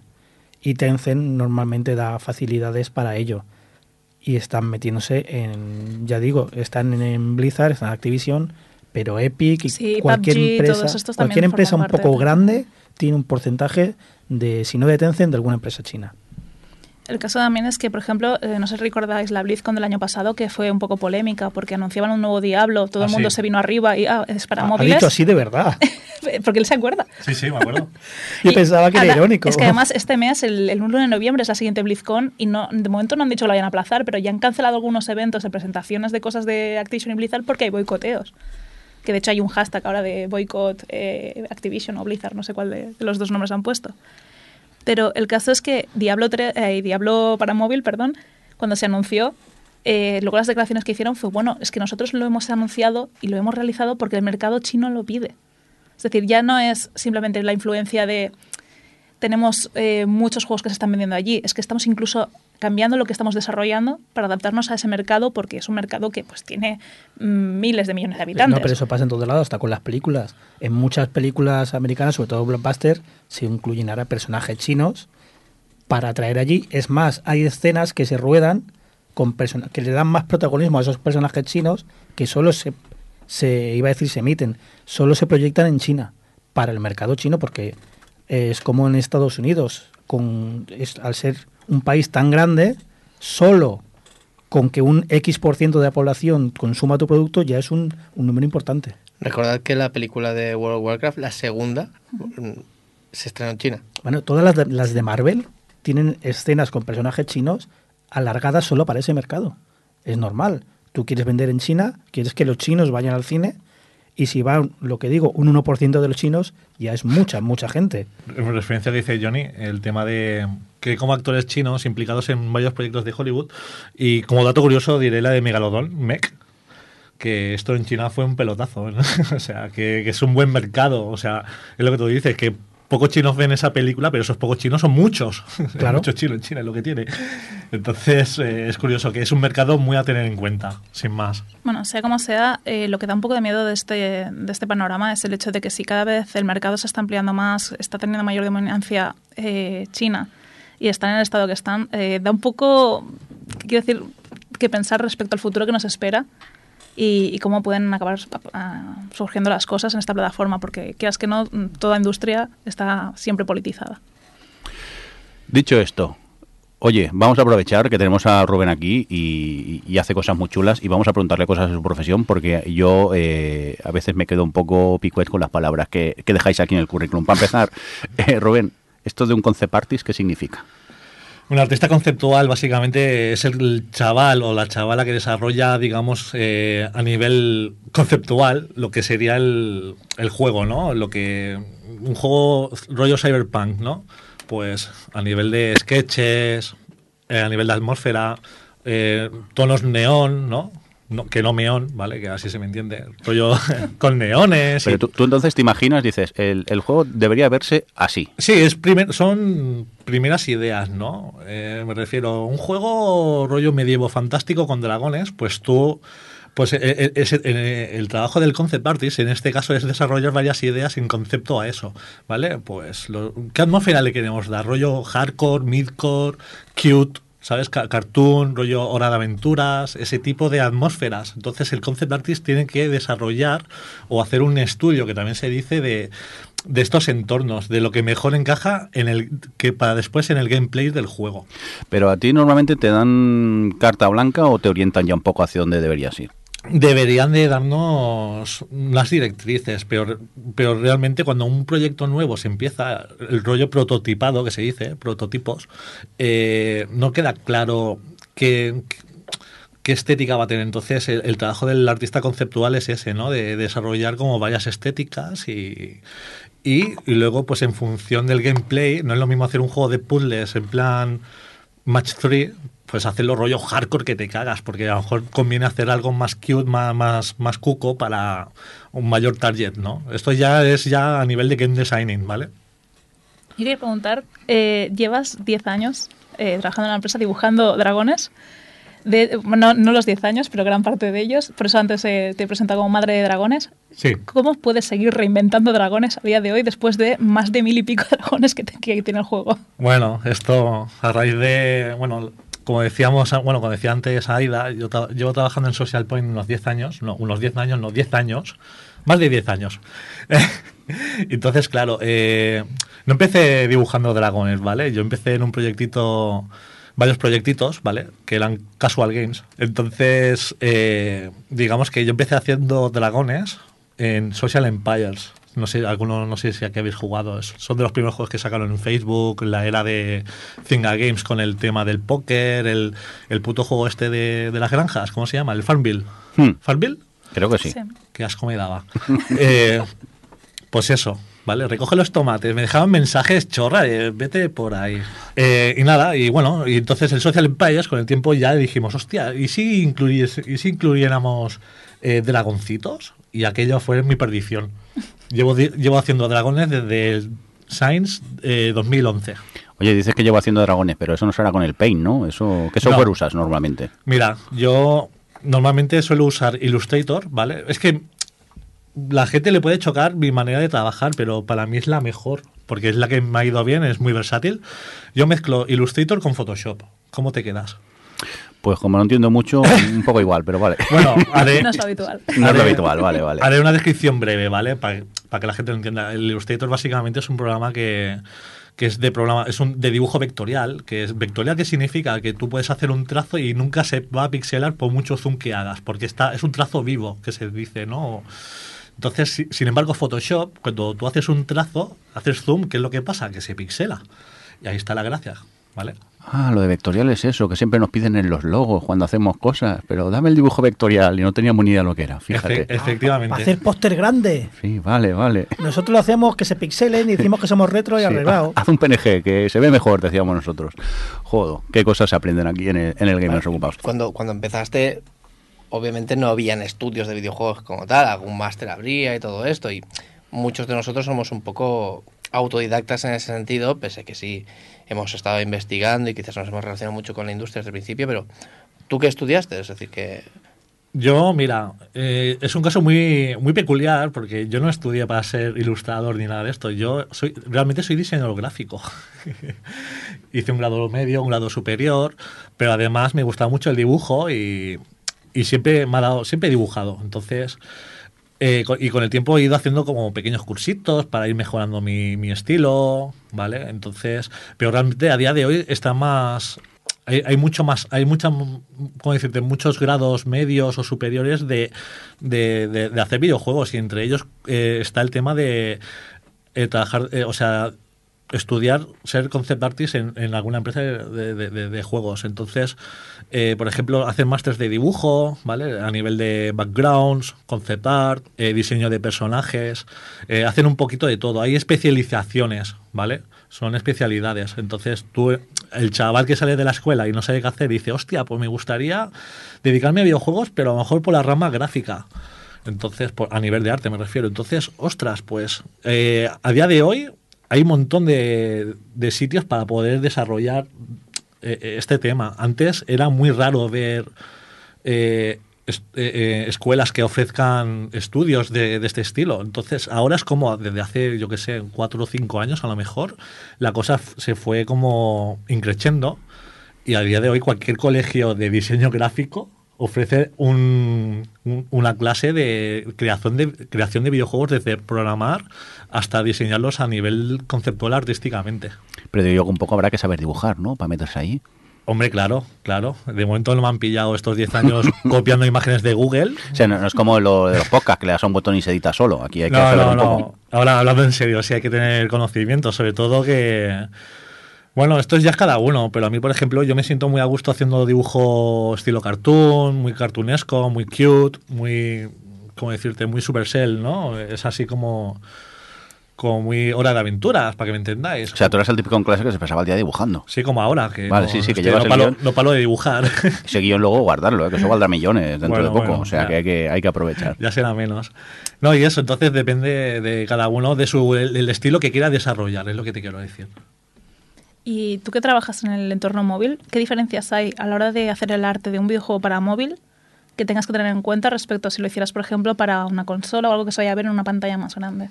Bueno, esto a nivel técnico eh, es lo, es- sería casi lo mismo, porque al fin y al cabo eh, tú tienes el, el- el concept artist o el artista, vamos a decir artista mejor, eh, en mi caso nosotros somos más técnicos y aparte de desarrollar los gráficos para los juegos hay que hacerlos en plan técnico en el sentido de que no vas, por ejemplo yo por ejemplo eh, dibujo dragones vale Llevo 7, 8 años dibujando dragones, entonces el tema es el siguiente. No voy a hacer el diseño de un dragón tal cual y venga, entregado, no. Ese dragón es como, tiene que, debe ser como una pieza de Lego. Sé que a ti te gustan mucho los Lego, no sé por qué. Algo han dicho. Y tiene que estar pues lo suficientemente eh, desglosado, despiezado para que eh, este dragón en bitmap, en este caso, se pase al animador y el animador lo pueda eh, animarlo correctamente. Para eso se necesita despiezarlo como si fuera un pollo.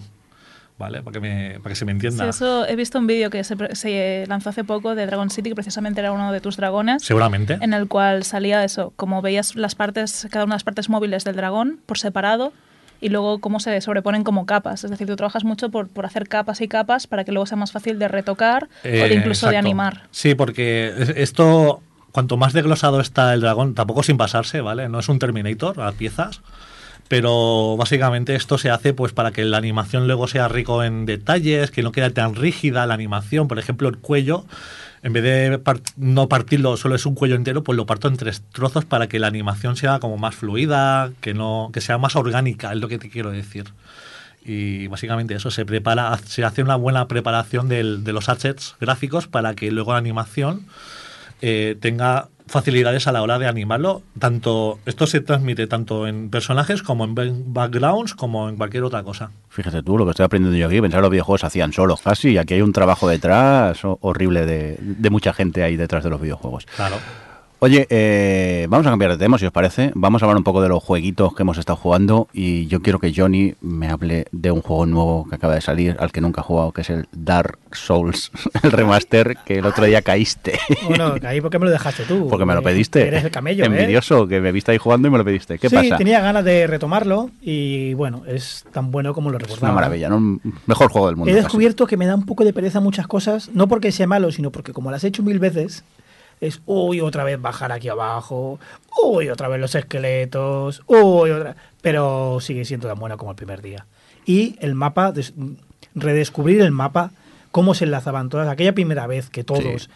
abrimos el primer atajo con esa escalera y uy, ahora estoy aquí y esta puerta y ahora estoy aquí. Cada vez que pasa eso es, es maravilloso. Es Sigue siendo tan bueno como el primer día. De los mejores mapas diseñados que se ha hecho nunca el Dark Souls, a mí me parece. El primero para sí, mí sí. es el mejor. ¿Y, ¿Y qué tal? ¿Has perdido muchas almas por el camino? Uf, además, ¿sabes lo que pasa? Que voy confiado porque me lo sé todo. Claro. Y, uf, tengo 27.000. Bueno, ah, tira para adelante, perdidas. ¿Y, el pero- re- y el remaster que has notado mucha diferencia al original o, He o no? notado que se ve peor de lo que esperaba. Que es remaster, pero poco. Sí, la verdad Hay que alguna sí. textura, pero, pero es lo de menos. Es lo que digo. El mapa, eh, más que el mapa, cómo se interconecta, para mí es el mejor de la saga. Y, y bueno, retomarlo a esto, estos meses que no he tenido. No he tenido ningún juego de esto principal que le estás dando, que he estado picoteando. Retomar el Dark Souls, la verdad es que me ha gustado mucho. Muy bien, eh, cuéntanos ya el otro, ya que estás tú, el, el que has jugado, Return of the Obra Dinn. Eh, pues es el último juego de Lucas Pope, el de Papers, Please. Es un veterano de la industria, pero Ahora hace cositas él solo. Es una maravilla porque lo hace él solo y hace las cosas que hace.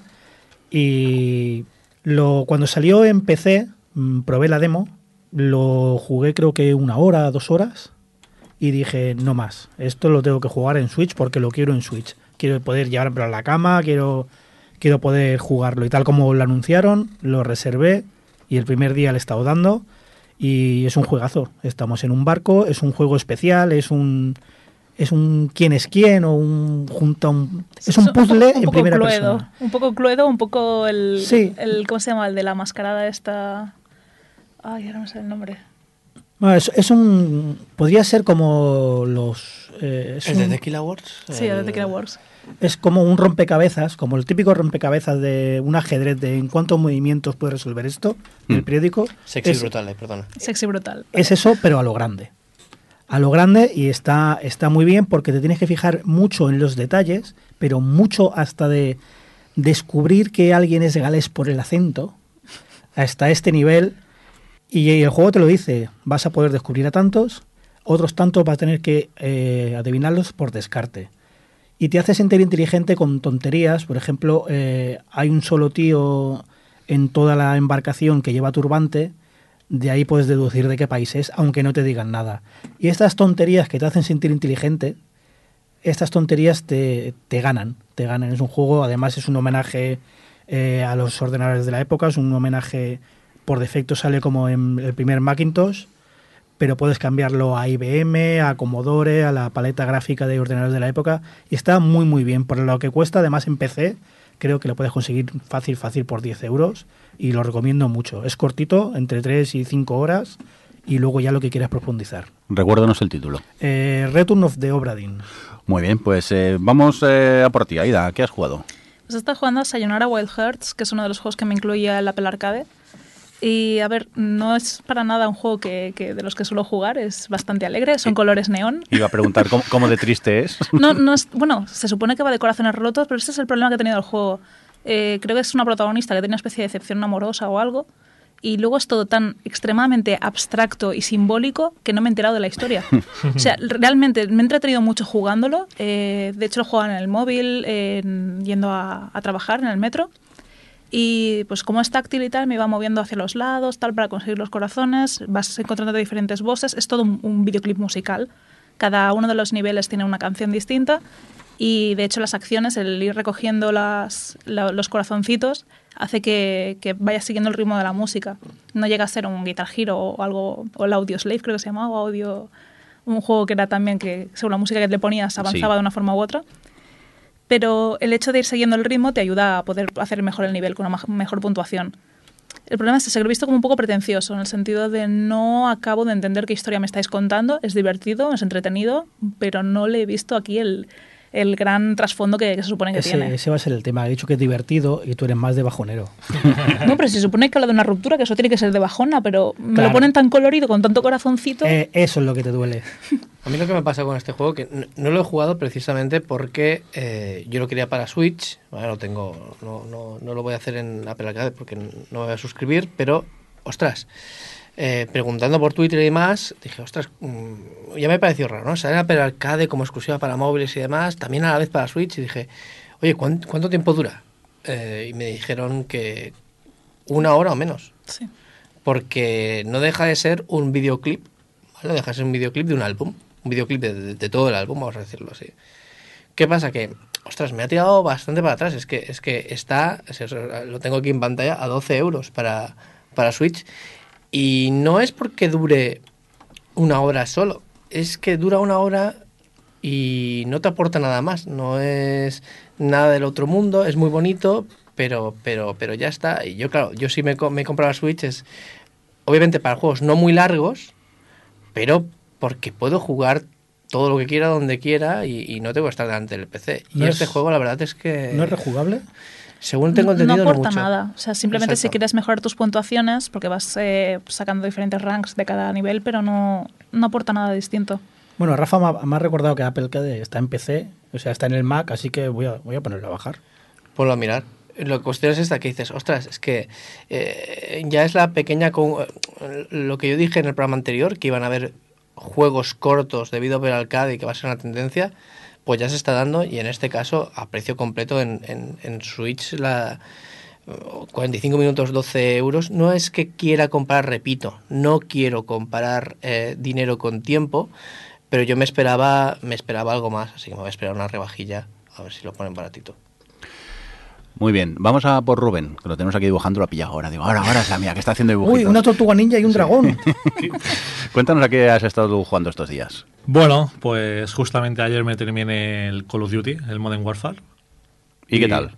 La verdad es que muy satisfecho, tío. Pero Porque... mo- ese es el primero, ¿no? No, este es un remake Pero del primero. del primero, El sí. Bueno, el primero que es el 4. El- exacto. Este es un remake. No, remaster. No, me lío. yo también, yo también. Porque recordemos que en el 2016 se sacó una especie de remake del 4. Ese es el que recordaba yo. Pues ¿Han es- sacado otro? Han Sí, sacado este otro. viernes. bueno de hecho. es recauchutado déjalo en recauchutado y ya está Es un, es un lío. 2019, ¿vale? Modern Warfare 2019. Vale. Y bueno, la verdad es que hacía mucho tiempo que no jugaba a Call of Duty porque básicamente acabé un poco harto de rollo este futurista, que si demasiado vanguardista, que si las paredes, que pasó ya tenemos el Titanfall, ¿vale? El- para andar por paredes y saltar y hacer cositas, el rollo parkour. Y el tema es que este ya apuntaba a maneras porque dije, vi el trailer y dije, hostia, este juego apunta a maneras, pero muy bien. Y centrándonos un poco más en el gameplay, yo empecé jugando a la campaña como tiene que ser, ¿vale? Eh, yo soy soy jugador de Call of Duty, pero de campaña. Eh, a veces juego en el multiplayer, pero en plan... Entonces, eres un raro tú normalmente, porque la Yo- gente hay gente que no hace ni la campaña, Ya, ya, hay directamente se gente- va al multiplayer. Exacto, hay gente que va, compra el juego y, y va al multiplayer directamente.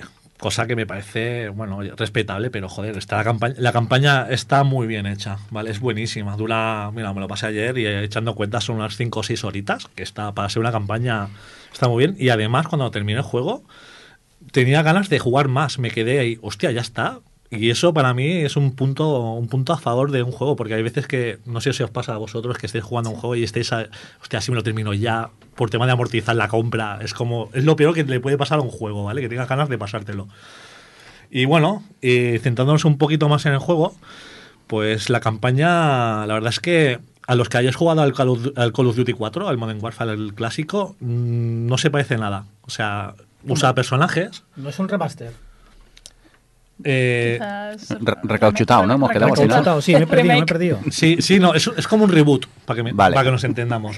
Es un reboot, ¿vale? Te puede recordar a algunas escenas al clásico, pero es que, es que es un juego nuevo realmente. O sea, eh, los únicos que repiten, no voy a spoilear, no os preocupéis. No ¿Han voy a hacer- quitado la escena de los francotiradores?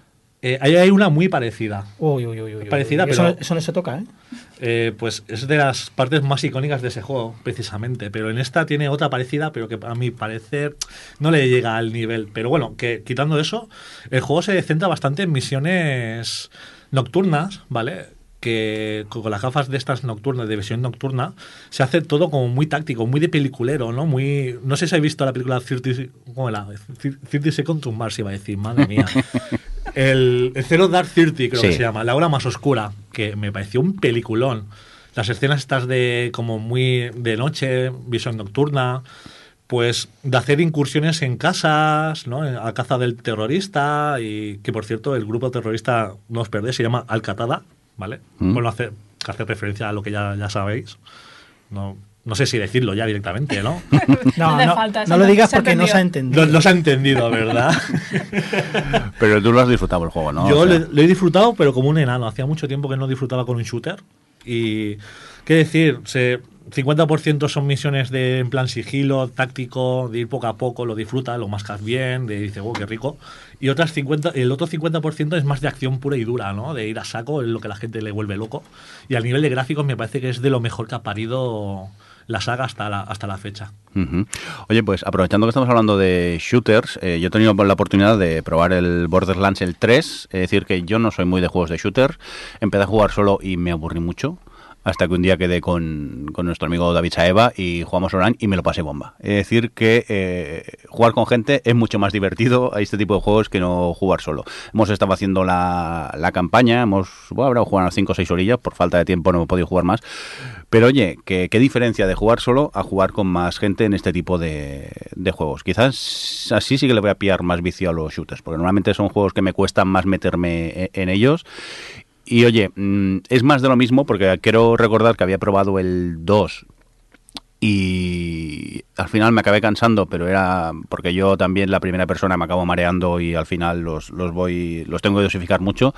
Pero oye, que me parece un juego que está muy chulo, sobre todo si juegas con, con gente. Ya te digo que es más de lo mismo este 3 a los anteriores, pero si te gusta este tipo de juegos, yo creo que es un, un, un gran juego este Borderlands eh, 3. Rafa, tú que me miras fijamente, ¿a qué has jugado? Pues mira, el programa pasado os dije que me había comprado el, el Zelda Cookie edición especial a tope ahí de, de- cosas bonitas, ¿no? Pesaos en el chat del Telegram. Pero no, no tenía Switch. ¿Por qué? Porque soy así. Es decir, muchas veces me compro los videojuegos antes que las consolas. Y en este caso no ha sido una excepción. Y, pero inmediatamente después, o sea, me- me fue a comprar la nueva versión de, de la Switch. Y eh, es que es muy cookie.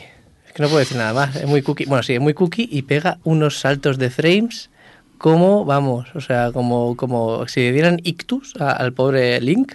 Que hace, hace cosas raras. ¿Pero eso lo ves tú porque sabes esas No, cosas? o no, no, no, Todo el no, mundo no, lo está Todo el mundo No, lo no, es que, es que se ve, es que se ve. Hay momentos que dices, ostras, es que. Era tan cookie que yo jugaba. Ya, A lo ya. mejor porque jugaba en la tele, quizás, pero No, no, en, en la 3 se ve. En la 3 se ve más que en, el mo- que en, que en modo portable. Sí, pero yo que me imagino a Johnny en plan anime con los ojos así inmensos llorando y jugando al juego. Pues Sí, fue así, ¿verdad, Johnny? no, con la niña al lado. corta esa hierba, corta, coge el dinero. No, no me podía dejar una rupia. Uh.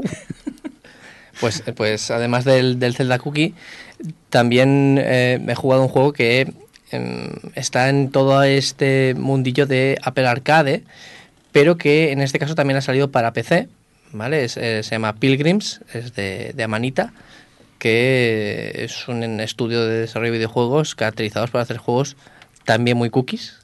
Machinarium. Machinarium, Precioso. Botanicula. Botanicula, Samuels. Chuchel, o sea, un juego que se llama Chuchel. O sea, ¿cómo, cómo nos puede gustar un Qué, juego? qué chuchi. Es, es, es una maravilla a nivel de arte, pero sobre todo también porque explican muy bien las historias sin, prácticamente sin ningún tipo de, de texto, eh, se caracterizan en esto. Y en este caso Pilgrims es una aventura gráfica muy pensada para móvil, muy pensada para móvil. Me la compré para, para PC, me la- en Steam, para, para Linux, también está para Windows y para Mac. Y se caracteriza porque se juega, ¿vale? Es una aventura gráfica que se juega, pero en lugar de hacer point and click como, como es tradicional, es decir, tú le dices al personaje dónde tiene que ir, qué es lo que tiene que coger, qué es lo que tiene que decir, directamente tenemos unas cartas, tenemos un pequeño mazo de cartas que va creciendo, tal cual vamos encontrando cosas, es decir, el, mazo de cartas es tanto inventario como, como los personajes que, que tú quieres sacar al escenario, y en cada escenario que entras, pues tú puedes tirar todas las cartas que quieras para ver qué es lo que ocurre. Obviamente esto no es interesante, lo interesante es decir, ah, mira, eh, aquí voy a tirar esta carta, voy a hacer esto, voy a hacer esta combinación. ¿Y qué pasa? Como digo, es muy para Apple Arcade y es un juego que dura 45 minutos la primera vuelta, porque tiene otra cosa y es que es súper rejugable, eso sí, es decir, puedes hacer muchas combinaciones y la historia, aunque siempre es la misma, sí que es verdad que tiene pequeños toquecitos que te hacen sonreír. Eh, lo he jugado también para móvil. Es decir, eso que es muy, muy curioso el tema este de que no haya solo una combinación de cartas eh, que funcione, sino que tú pues tienes un objetivo, por ejemplo, hacer reír a una persona, pues usar a cualquiera de tus personajes con distintos elementos para poder hacer reír a esa persona. Y entonces vas desbloqueando las cartas logro en función de con quién lo has hecho. Por eso también el juego te invita a rejugarlo, porque quiero volver a jugarlo para esta vez hacerlo con otro personaje de una forma distinta y aún así obtener el mismo resultado. Y de hecho, la primera vez que te lo acabas, obviamente mm, es la primera vez que juegas, te estás acostumbrado y tal, puedes durar 45 minutos, que es lo que hice yo, además lo, lo hice en directo, con lo cual, entre que vas hablando y no, se larga.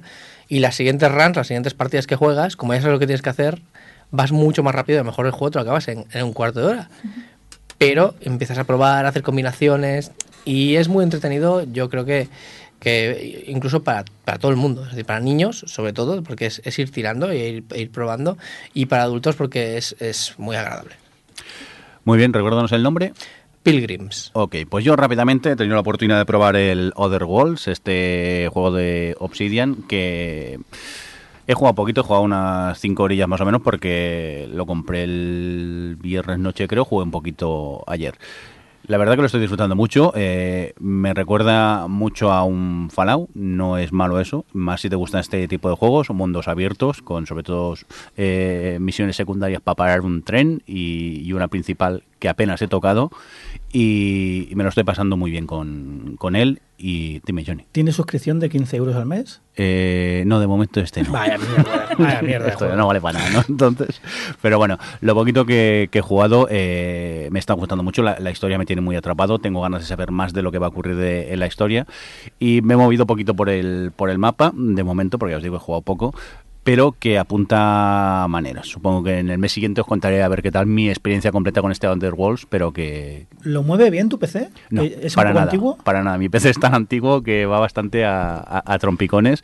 Es más, he tenido que ponerme al final la calidad media. eh, me ha bajado la resolución, ya no estoy a 1080 ni, ni de coña. Y cuando corro, el juego se queda tonto y empieza el circulito de, de pensar Oh. porque no me puede cargar las, las texturas de- del juego. Eso significa que voy a tener que actualizarme el PC si quiero jugar eh, No, en condiciones con él. tenemos que comprar una Xbox. Eh, ya, pero es que el Elite en 4K. ¿En Xbox también está el Elite? Ya, pero no es lo mismo. Ya hay todo lo que tengo jugado que, que tenía Ah, que empezar es desde cero. eso es verdad. Pero bueno, pues eso. Eh, The Other Worlds, que de momento lo poco que he catado me está gustando mucho. Aida, acabamos contigo. Vale, yo también he estado jugando a Telling Lies, que es un título que ha salido para PC y ha salido también para, para móvil. Lo he jugado en el móvil simplemente porque me sale más barato y es de los mismos creadores de Her Story. Pues si no conocéis, era un juego que entrabas delante de un ordenador, Sí. investigabas eh, viendo vídeos de una... Pues esto es lo mismo. Lo que en este caso estás viendo vídeos eh, de una persona que trabaja para el FBI y que son conversaciones que solo ves uno de los dos lados de la conversación en función de las búsquedas por palabras que hagas. De modo que a través de una de las conversaciones puedes intentar averiguar qué es lo que está preguntándole el otro para buscar esa otra parte de la conversación. Vas investigando y bueno, pues como dice el juego Telling Lies, hay un personaje o varios que mienten y tienes que ir descubriendo qué mentiras hay y qué es lo que pasó realmente tras esa historia, solo eso, mediante observación de vídeos y haciendo búsquedas acertadas para poder llegar al final. Eh, llegué al final demasiado rápido, creo yo, porque luego me quedaba un montón de, de cosas por acabar de atar. Y entonces lo que hice fue volver a continuar el juego, tú puedes seguir luego y buscar más vídeos. Acabé entendiendo mejor la historia, pero sí que es cierto, me dio un poco sensación como, como de que te lo acaban en cuanto ya estés desbloqueado unos vídeos clave. Entonces hay algunos que a lo mejor aportan algo más de contexto y que no los había acabado de ver. Y en este caso no es que tenga distintos finales, pero en función de la cantidad de veces que ves vídeos de según qué personajes, porque hay cuatro personajes principales, aunque todo gira en torno solo a uno de ellos, pues eh, según de quién veas más vídeos, al final te aparece lo que pasa con esta persona más tarde. Pero tienes que rejugarlo de cero, haciendo una limpieza del historial, lo cual es eh, mucho rato, para poder ver los otros finales. ¿Lo recomiendas o qué? Me parece, una, me parece mejor hecho que Her Story, aunque la historia, mm, no sé, es como que aún ahí le veo ahí alguna laguna que no, no acabo de, de entender. Recuerdo, no sé el título. Telling Lies. Venga, ya había dicho para acabar, pero he mirado mal el guion y resulta que Rubén todavía nos quería comentar un jueguecito, ¿no? Cuéntanos. Bueno, siguiendo un poco con el Call of Duty, que me ha quedado hablar un poco por hablar del online, que es muy bonito todo, tiene un Sí. montón de cositas, pero eh, ahora pues también he estado metiéndole caña al Call of Duty Mobile, que la verdad es que me ha sorprendido para muy bien, ¿vale? Eh, no- Básicamente es el típico Call of Duty que se centra más en el multijugador y en este caso pues están los modos clásicos, rollo el clásico Team Battle, el buscar y destruir, eh, entre los, los- típicos de Call of Duty, pero también hay que también se ha centrado en el Battle Royale, ¿vale? Tiene el rollo el Battle Royale este que le lo metieron en el Black en el Black Ops 4 y la verdad es que está bastante a nivel de controles, está muy bien optimizado. No es lo mismo jugarlo con mando, o sea, en pantalla que con un mando, pero bueno, una vez te acostumbras, la verdad es que el juego está bastante bien apañado y la verdad es que a nivel de gráficos me parece espectacular. Eso sí, se nota mucho en el Battle Royale que le bajan los frames, de los, los, los FPS por cosas obvias, porque es un mundo abierto y caray. Y nada, sin más. Y yo es un juego que la verdad es que lo recomiendo y yo de momento no he pagado nada por él. ¿Es free to play? Es free to play. Pero um, si pagas, consigues mejoras o. Bueno, las, las típicas, los típicos skins, ¿sabes? Y algunas mejoras, pero se puede jugar. Y más en el Battle Royale que consigue las armas sobre la marcha, está muy bien. Pues tomamos nota de este Call of Duty Mobile, ¿no?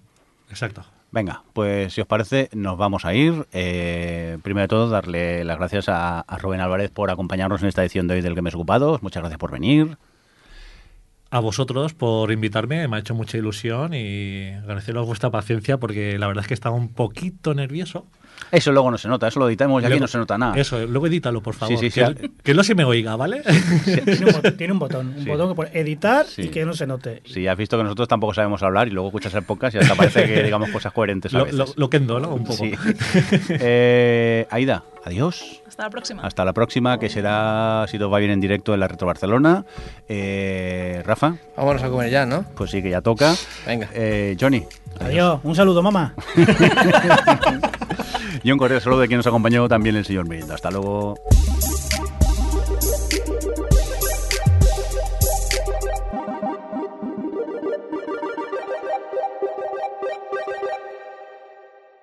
¿Te gustan los podcasts? Visítanos. sons.red.